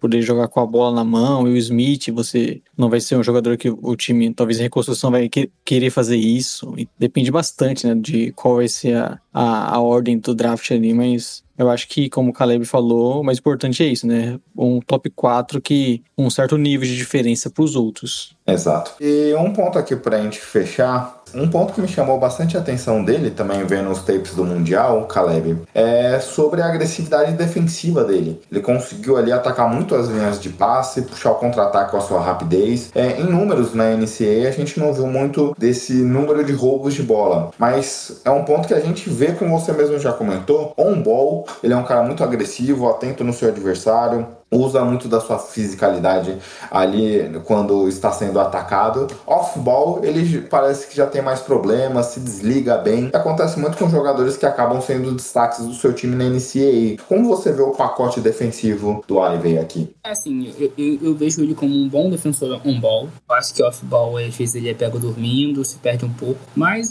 assim, vendo a, a, a linha de passo, o jeito que ele... Eu acho que ele vai ser usado assim, dessa forma. Mim, é o melhor jeito de, de, de usar ele, assim. É um cara que consegue ler bem linhas de passe e se você usar ele nesse sentido, de buscando sempre o contra-ataque, eu acho que pode dar bom. É um jeito até de manter ele mais ligado no jogo. Acho que nesse momento que ele tá marcando um cara off-ball, que é um cara que não vai arremessar a bola, não vai receber a bola, às vezes ele pega um pouco desatento. Legal. E agora, Léo, acho que já que você cantou a bola, pode, pode fazer a chamada aí pro Caleb. Aliás, ficou o desafio aqui pro Marco Túlio criar já uma vinhetinha, né? Em breve. Caleb sempre no final destacando o que ele acha, ele já até deu um spoiler ali, talvez o que ele pense sobre a comparação que podemos ter do Ivan na NBA. Mas para citar um outro nome, Caleb, o que, que você acha de Anthony Edwards? Eu acho que o Edwards, ele, era mais proficiente como arremessador, assim. Você via mais ele buscando a meia distância, é um tipo de arremesso que o Edwards gostava mais no tempo de college do que ele tenta hoje. Tem algum nome aí perfeito? É, é, como eu falei, eu acho que o Westbrook início de carreira, essa parte de atleticismo do Jamoran, de atacar a cesta, são os que mais parecem. Mas, como eu sempre digo, não existe comparação perfeita. Jaden Ivey é o Jaden Ivey e os outros jogadores são os outros jogadores. Não tem comparação perfeita. Foda, porque você compara ele ao Westbrook, você tá comparando ele a um cara que é MVP, provavelmente First Ballot, Hall da Fama, múltiplas vezes All-Star. Uhum. Enfim, esse nível de atleticismo é muito difícil você ver. Assim, e ele tem esse nível de atleticismo. E você não tá comparando ao Westbrook Westbrook nesse estágio da carreira, né? Você está comparando ele ao começo da sua carreira. Exato, exato, exato. Comparando algumas características, né? A gente sabe que é difícil um jogador ser exatamente igual ao outro, né? E outra coisa, assim, o Westbrook evoluiu muito. O Westbrook é um cara muito odiado, falam mal dele, pipipi, pode sabe de tudo que eles falam, mas a verdade é que ao longo da carreira dele evoluiu muito. O jogador que ele era no início da carreira no Oklahoma é completamente do, do jogador que ele era quando ele ganhou o MVP dele, temporada de triple-double. São jogadores completamente diferentes. Exato. E mais você viu, né, Léo? Agora que o Caleb tá com um perfil lá no Twitter, aliás, Calebão, já deixa aí seu arroba novamente do Draft Drop. No primeiro ano dele, ele era mais menino moleque ali, mais ousado. Agora ele tá sendo um pouco mais conservador, porque os haters, Léo, nessa altura do campeonato, sempre, sempre é um ponto para se preocupar. Eu só tenho hater no grupo do Fantasy só. Um abraço, mestre. Se vocês escutam a xadrez verbal. Escuto. E que ele sempre no início ele fala, nos odeia, mas não nos tira do ouvido. É o mestre.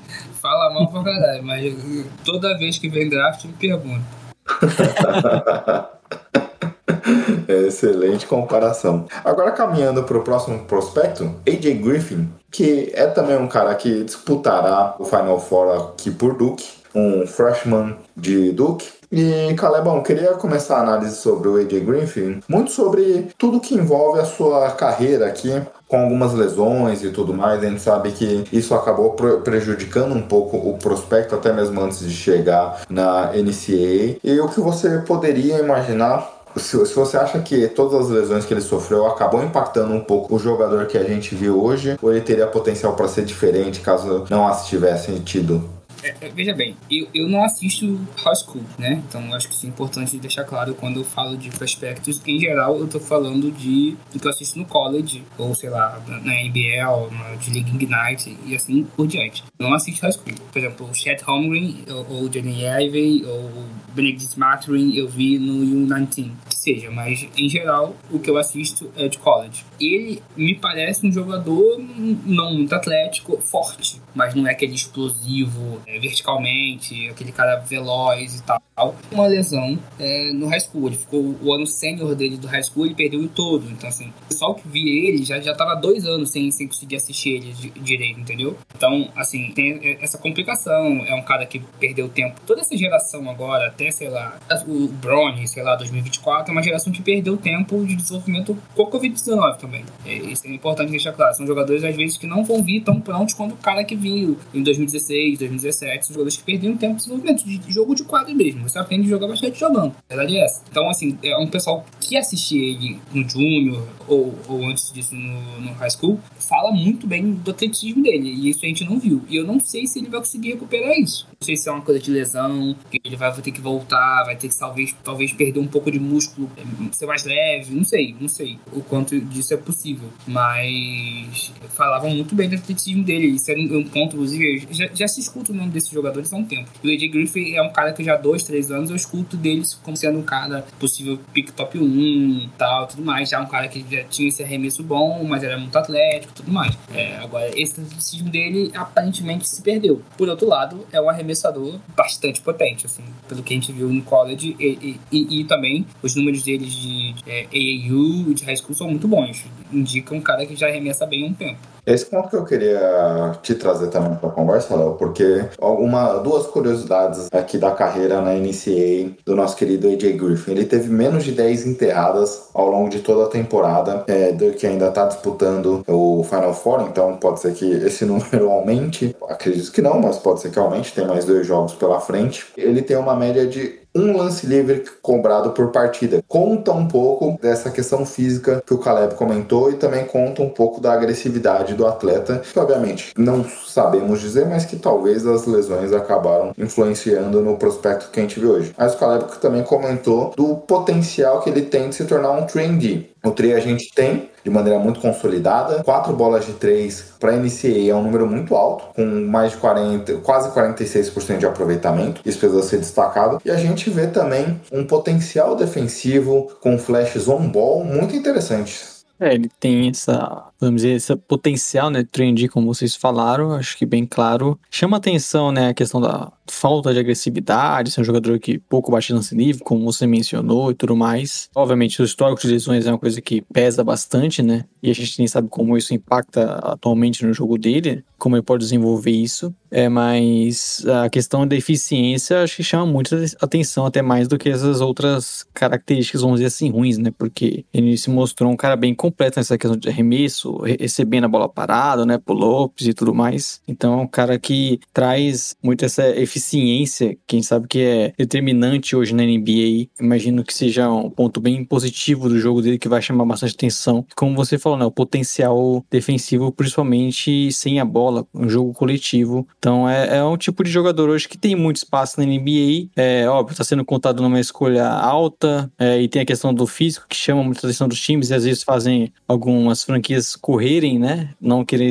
trazer esse problema, mas pelo que ele vem jogando, é certamente uma escolha aí, top 10 até um pouco antes, né? E aí, Calebão, obviamente que a, a questão do histórico de lesão assusta, mas olhando para o prospecto em si, eu particularmente, se fosse general manager, tivesse ali uma posição interessante para ele, talvez, se ele sobrasse para 10 e tudo mais, ele tá cotado até para sair um pouco antes para muita gente, mas eu, eu acho interessante porque tendo o histórico do potencial dele, tendo que a gente viu nessa temporada já com a lesão, considerando que ele ainda pode evoluir mais, é, é um cara no mínimo intrigante para a gente olhar com atenção aonde ele vai sair, como será o desenvolvimento dele na NBA. Queria te ouvir sobre o lado defensivo dele, como você vê, e também comentasse um pouco das dificuldades ofensivas do jogador, porque 21% de mid-range e, e esses pontos que a gente abordou aqui da fisicalidade também são pequenas bandeiras amarelas em relação ao jogador. Eu, eu considero ele um bom prospecto defensivamente. Eu acho que às vezes ele tem um pouco de dificuldade contra jogadores mais rápidos, mais velozes, mas é, é um bom defensor, assim, é um cara que é forte, tem tem braços longos. Então esse tipo de jogador é um tipo de jogador que defensivamente vai ser sólido, assim. Eu acho tem muito pouco, muita dificuldade de ver ele sendo um cara ruim defensivamente. Eu perguntei também em relação a como você vê o pacote ofensivo dele, também que a gente falou um pouco da bola de três, a gente falou um pouco da talvez falta de fisicalidade, mas me chamou a atenção também 21% no mid-range apenas. Então, é porque não é, não é o tipo de, de, de jogada que, que vai normalmente para ele, né? Eu acho que assim, tem que ver quanto essas jogadas não são, tipo, estou de cronômetro, bola quebrada e tal.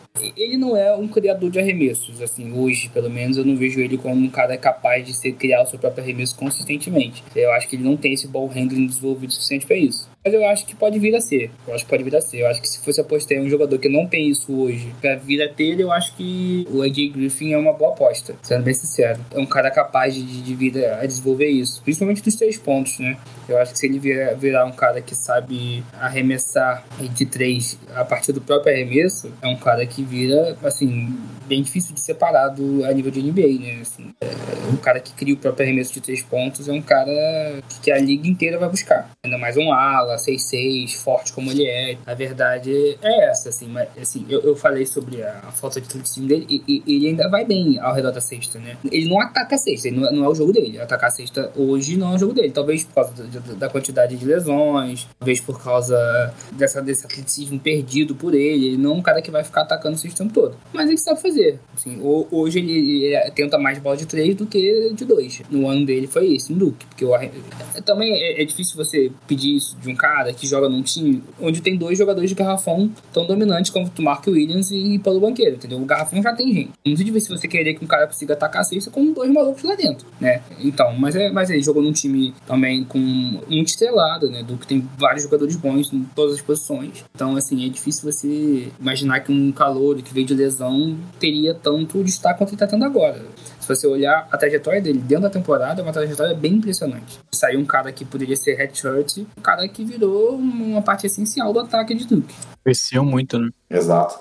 Tem sentido, porque também o Duck já tem parte da criação com o Paulo Bancheiro, que é um ala maior, além de ter também os armadores que não tem um papel tanto de criação, mas acaba tendo muito a bola na mão. Você arrumar espaço para uma terceira peça, talvez, que é um ala que vem de lesão e tudo mais, para também fazer esse papel, é um complicador. Mas gostei de quando ele partiu pro drible atacando o aro, não tem um ball handling, assim como a gente já falou outras vezes, um Kyrie Irving que vai conseguir driblar, que vai conseguir mudar a direção da bola, mas meio que atacando em linha reta, driblando em linha reta em direção à cesta. Gostei do que eu vi em relação ao jogador. Eu gostei também de, se vê, o cara citou, né, de desenvolver mais essa questão dos, de criar seu próprio arremesso, né, você viu alguns momentos ele fazendo step back, criando o seu próprio arremesso e conseguindo pontuar. Eu acho que tem mais até do que, como a gente destacou muito a questão do arremessador, né, mas eu acho que tem muito mais a desenvolver até do que aqueles caras que a gente sabe que vem para no draft sendo um grande arremessador e só. Acho que ele ainda pode desenvolver bastante, como até o Caleb falou. E a gente viu, né, porque eu lembro que o Caleb no primeiro podcast aqui dessa temporada ele citou o AJ Griffin podendo ser um cara para você ver subindo, né? Ele não era nem cotado ali no top 10 na loteria naquele momento. No momento que a gente gravou, né, eu lembro que ele tava começando a jogar, né? Que tava começando os primeiros minutos e aí, ele era cotado para segundo round, final de primeira, assim, por causa desses red flags de lesão mesmo, né, assim. Acho que hoje ele é cotado para top 5, talvez até 4, talvez alguma coisa assim, mas é um cara que eu acho que vai decidir muito o quanto que os exames médicos dele vão dizer, assim, pros times da NBA mesmo. Acho que ele é um cara que tem aquele potencial de ser tipo Michael Porter Jr., né? Que era um cara cotado pra top 3 e coisa assim, que caiu lá pra escolha 13 lá pro, pro Denver por causa das, das lesões dele. Exato. E aí, Calebão, um momento aqui da comparação. Você vê alguém que possa se equivaler ao nosso querido AJ Griffin? O AJ Griffin é um cara que eu não consigo pensar. É, tem gente que compara ele um pouco ao Jimmy Butler. São tipos físicos parecidos, né? É, mas o Jimmy Butler, eu acho que, assim, muito à frente dele como um criador de arremessos próprios, assim. E também nem chuta de três tem de perto também quanto o Eddie Griffin. É, é, difícil de você comparar, assim, mas... Mas eu acho que é uma comparação interessante, né? Tem essa força, essa, esse tipo de jogo, né? Essa defensiva, tenacidade defensiva. Enfim, não acho que seja uma comparação perfeita. Legal. E agora a gente vai caminhando aqui para o nosso último prospecto analisado hoje, que é o Johnny Davis, armador de Wisconsin. Belo lateral direito, viu? Eu não peguei a referência, Léo. Mas ele existe mesmo ou você tá. Não, não, só. Seria um bom lateral, tô falando. o, o nome indica, né? O nome indica essa possibilidade. Mas queria começar te ouvindo sobre o JD, que ele teve uma breakout season. O primeiro ano dele, ele também é mais um sophomore, ele teve um primeiro ano de 7 pontos apenas, já caminhando para 20 pontos na sua segunda temporada, que é a atual. Sei que também tem uma montagem de times de college que dão mais minutagem para jogadores mais experientes, como você já falou, mas o que fez com que ele saltasse tanto de um primeiro ano para o segundo? E será que algum time pode ver essa diferença como uma, um potencial yellow flag em relação ao que a gente vai ver o jogador? A primeira temporada dele, ele teve, ele foi um cara de muito mais chutes de perímetro, né? Pouco envolvimento ofensivo, seis field goals tentados, ele já sub, ele acrescentou 10 na sua segunda temporada para 16. Então, ele é um cara que jogava num time muito profundo, assim, com muitos muitos seniors, né? Assim, salvo engano, tinha cinco ou seis seniors na frente dele, assim, na rotação. Era um time realmente muito velho e que ele não tinha tanto espaço quanto ele tinha hoje. Mas já, já na, no passado, ele era um cara apontado como um cara interessante, ou para se olhar acerca de breakout season e tudo mais. Agora, esse ano, ele teve a, a chave da franquia na mão e ele era o, o, criador do ataque do time, assim. Ele tinha ao lado dele o Brad Davidson, que é um sênior é, desse ano, que é também, é, assim, é, é, aquele quintanista, né? Um cara que fica mais um ano ainda na, na faculdade, que foi, foi, eles foram basicamente é, o ataque inteiro do time, ao redor desses dois caras. E o Johnny Davis foi, assim, brilhante, assim. Ele, ele é um cara que arremessa, é, ele é um, tipo, aquela que chamam de triple threat, né? É um cara que arremessa de meia distância, sabe chegar à sexta, ele é forte. É, é, é meio que uma coisa boa e uma coisa que você abre os olhos, assim. Ele, ele tem muito aqueles hustle players, né? Que você ele vai na força e consegue fazer aquele tipo de ponto na raça, né? Que digamos assim. E que na NBA isso talvez seja mais difícil. Ele gosta muito de um step backzinho de meia distância. De, ele é muito bom no, no post-up, aquele post-upzinho de meia distância. E, ele tem um pacote ofensivo bastante desenvolvido, assim.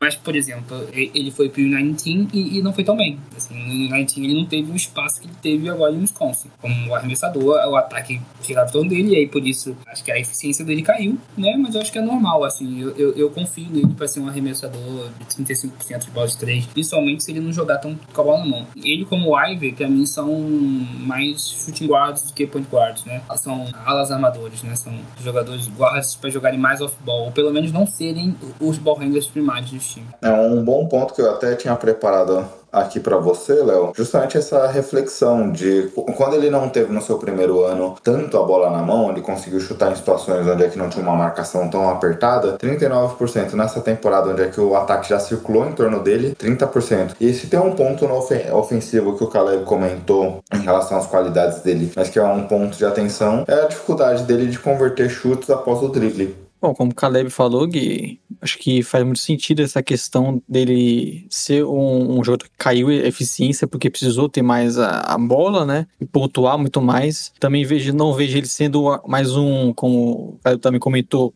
questão do, de ser um armador, né? Eu vejo ele mais sendo aquele jogador que precisa jogar mais sem a bola na mão, com outro criador ao redor dele. A gente viu ele tendo bons momentos, é, conseguindo criar seu arremesso de meia distância, principalmente, conseguindo pontuar dessa forma. Mas, no, diferente até do Ivy que a gente falou, que imagina uma melhora nisso, né? De conseguir também criar para os companheiros, ter uma visão melhor, aproveitar da agressividade dele. Eu acho que o John Davis, ele eu não, não, consigo imaginar o potencial dele nisso sendo tão grande. Então já vejo sendo um jogador mais para jogar sem a bola e, e, pontuar, criar mais jogadas para ele pontuar de meia distância, arremessando, do que sendo o, o, jogador que você vai entregar a bola para ser o cara que vai criar para o seu time, né? É, aqui tem um ponto de, de atenção em, em relação a isso que eu concordo. Eu acho que pelo que a gente vê é algo claro, né? Só que tem um aspecto que é um problema do jogo dele, é muito a questão física, né, Léo? Que aí não tem nenhuma relação direta com o atleta, mas que acaba influenciando totalmente o potencial do jogador, porque ele é um cara de 6'5, 1,96 de altura, apenas 88 quilos. É um cara que usa muito, sabe usar bem seu corpo, como o próprio Caleb falou, ofensivamente ele gosta de jogar no post, faz jogadas nesse sentido, defensivamente ele consegue usar também bem seu corpo para se proteger em relação a jogadores maiores, mas pensando para a NBA, o time que o draftar vai ter que pensar bem nesse combo de como vai usá-lo. Será que esse primeiro armador é um pouco mais alto para conseguir inverter na marcação em algumas trocas de bolas específicas? Acho que é um ponto curioso para se ter em relação aonde o Johnny Davis sairá. É um tipo de jogador que vai demandar também nessa né, questão da, do encaixe, mas eu, eu gostei dele, né? Pra gente falar que não tá criticando, né? Até porque estamos falando aqui possivelmente de um top 10 também, né? É, e aqui a gente tá falando uma questão muito mais Sim. física do que acaba atrapalhando o jogador, não necessariamente da sua qualidade, né? Mas um ponto de atenção em relação a ele. Sim, a gente tenta ver alguns problemas de, como a gente falou, um jogador que nós estamos citando aqui como um dos melhores, né? Mas gostei bastante, né? Principalmente dessa questão que o Caleb citou de criar, de pontuar bem na meia distância, de conseguir и criar seu arremesso em muitos momentos, né? Mesmo não sendo esse jogador forte. Ofensivamente parece que tem o talento para ser bem completo, né? Principalmente sendo um ponto, mais um pontuador. E até defensivamente, não é como citamos uma questão física, não ajuda tanto, mas eu gostei dele se movimentando sem a bola, se posicionar bem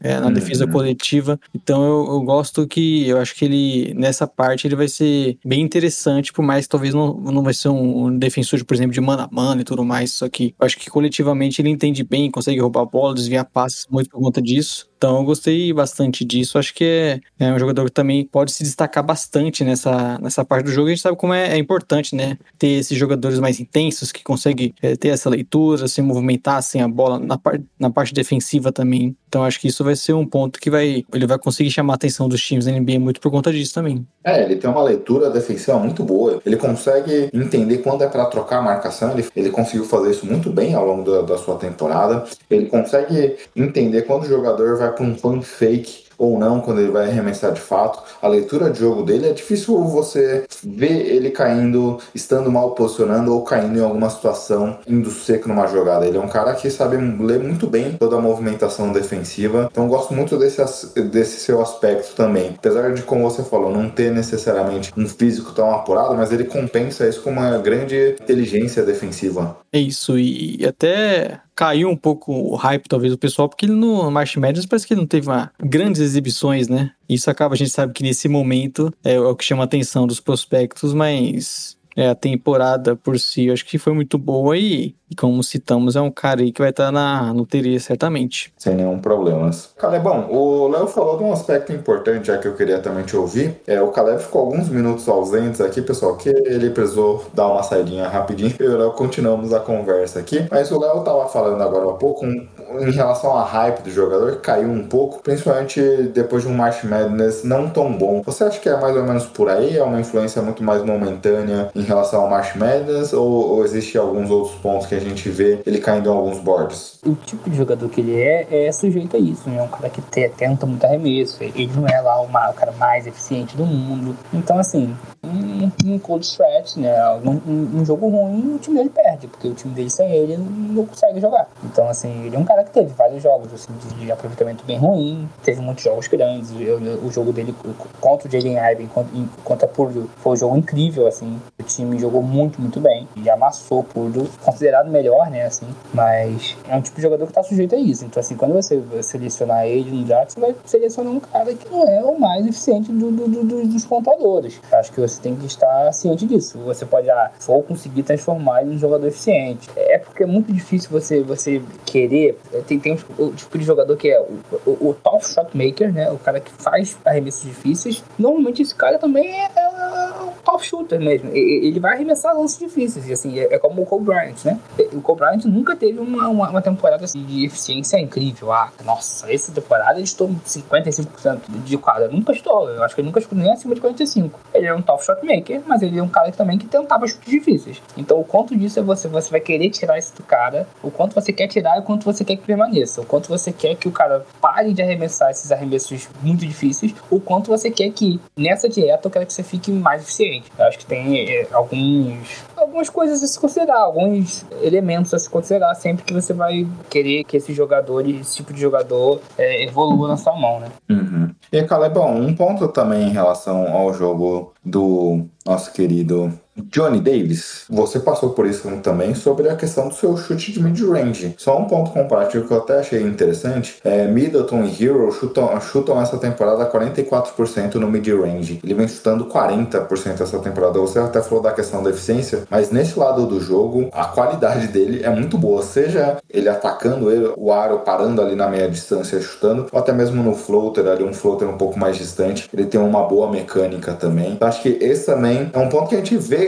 ver esses últimos anos, principalmente essas duas últimas temporadas, principalmente também por conta do Phoenix Suns com CP3 e Devin Booker, com dois jogadores que chutam muito na meia distância, voltando a ter uma, um maior volume e, e, talvez isso seja até um ponto interessante para o jogador de algum time específico pensar no que vem dando certo no atual líder da NBA e tentar replicar aqui no seu time. Ah, certamente, certamente. Essa comparação com o Booker é, é bastante feita, assim, do, do tipo de, de, de de arremesso, o modo como ele, ele vai para esse arremesso, né? O modo como ele pula para esse arremesso. É bastante feito, assim. É uma questão interessante. Apesar do Booker, de Booker, ter sido um jogador um pouco diferente do que ele foi no Suns, né? O Booker do, de Kentucky, talvez por isso tenha caído tanto, assim, no draft, né? Se você considerar hoje, o Booker é, sei lá, se não é o melhor jogador daquele, daquela classe de draft, é o segundo melhor, assim. Acho que depende do quanto você considera o Carlton Towns. E ele tá ali, em cima, né? Mas é, já é um histórico já de Kentucky de, sei lá, ter seus, seus jogadores draftados não tão alto e serem muito bons na NBA, né? É aquele ponto que você comenta bastante, né, Calebão? Se a gente lembrar o Booker como prospecto, ele era um dos caras mais novos daquele draft. Tanto que hoje ele tem 25 anos, com mais de 6 anos de NBA. E a comparação você vê em relação ao Devin Booker ou acha outro nome interessante? O Devin Booker é uma comparação interessante. Eu acho que esses jogadores que, que vivem, assim, nessa meia distância, sabe? Eu, eu já vi gente comparando ele ao Quintin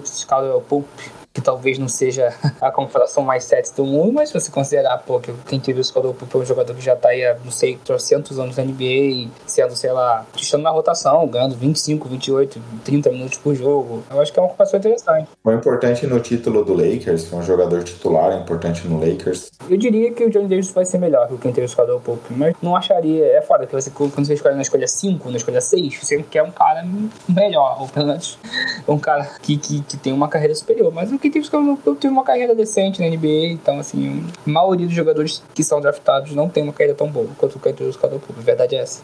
Chegou a ganhar 20 milhões por temporada, né, Léo? Tudo bem que era o mesmo agente do LeBron, mas isso a gente não precisa contar. Não, e ainda deu azar de cair no Pistols, né?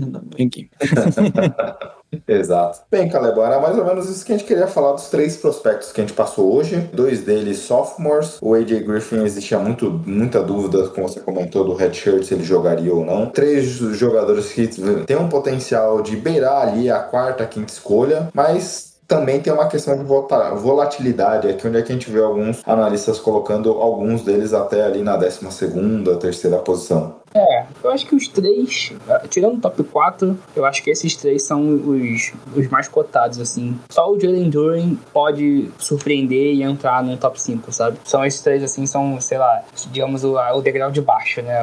Logo abaixo dos quatro primeiros, eu acho que esses três têm uma certa, uma certa superioridade sobre o resto. Não necessariamente eu considero assim, mas acho que o consenso considera eles como os mais próximos ali, desses quatro. Não sei, assim, eu gosto, eu gosto de todos eles, né?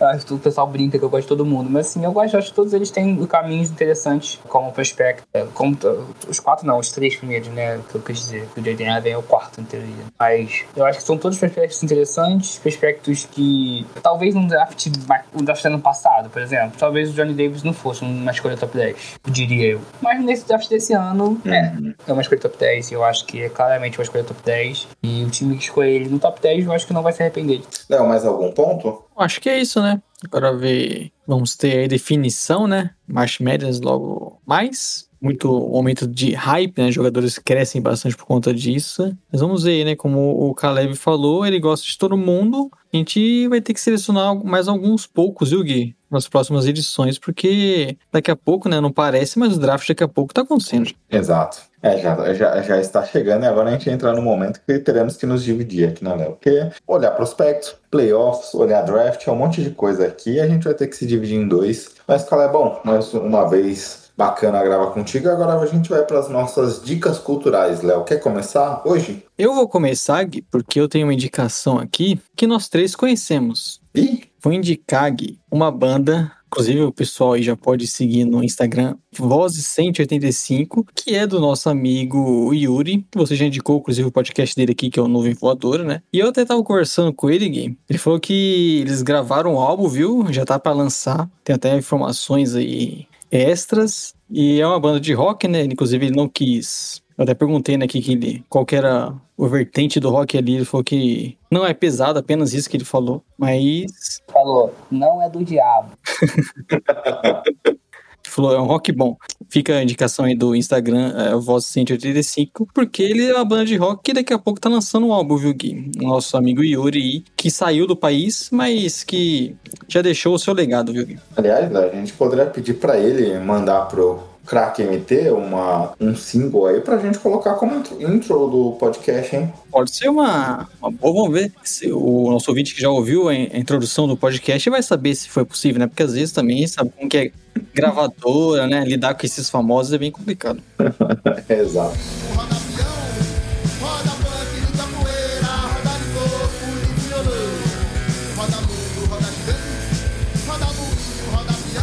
Bem, eu vou indicar uma série aqui, uma série curtinha de três episódios apenas, Jane Hus, uma trilogia que fala sobre a vida de Kanye West. Muito boa, co- conta dos desafios dele ali ainda quando era produtor, que ele queria ser um cantor, um rapper. A própria produtora dele não confiava no cara e ele já produzia discos com gente famosa do rap, um monte de gente patrocinava ele, mas ele não conseguia furar aquela bolha. Então vai contando um pouco desse desafio, de como ele conseguiu se tornar um rapper efetivamente. Gostei bastante, até por ser um rapper bastante polêmico, controverso em muitas questões. É, Eu, eu gostei de conhecê-lo melhor. Agora é contigo, Calebão. Vou, eu vou eh, indicar um livro que eu tô relendo nesse momento. Li, eu acho que 2018 ou 2019. E aí eu tô relendo nesse momento que se chama Deuses Caídos. É um livro de um autor brasileiro chamado Gabriel Tennyson. É uma fantasia urbana, um terror, né? De um, um padre chamado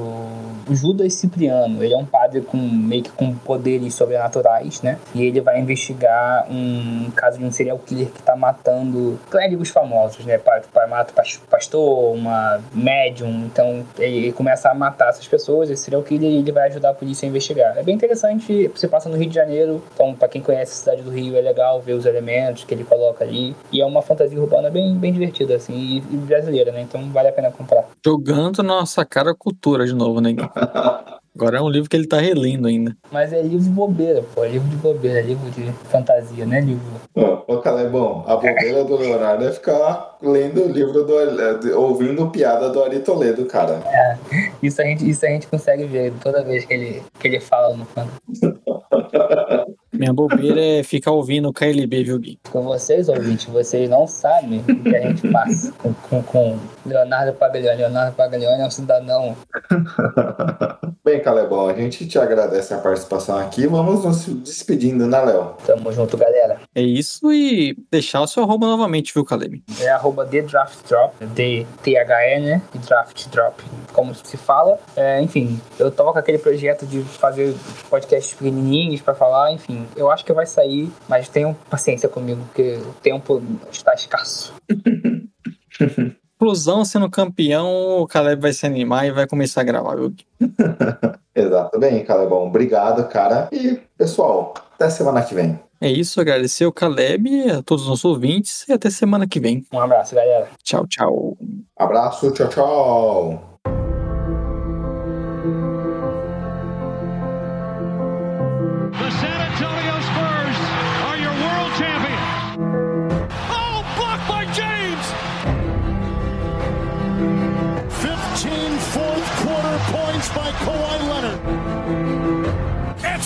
Kevin Durant from downtown.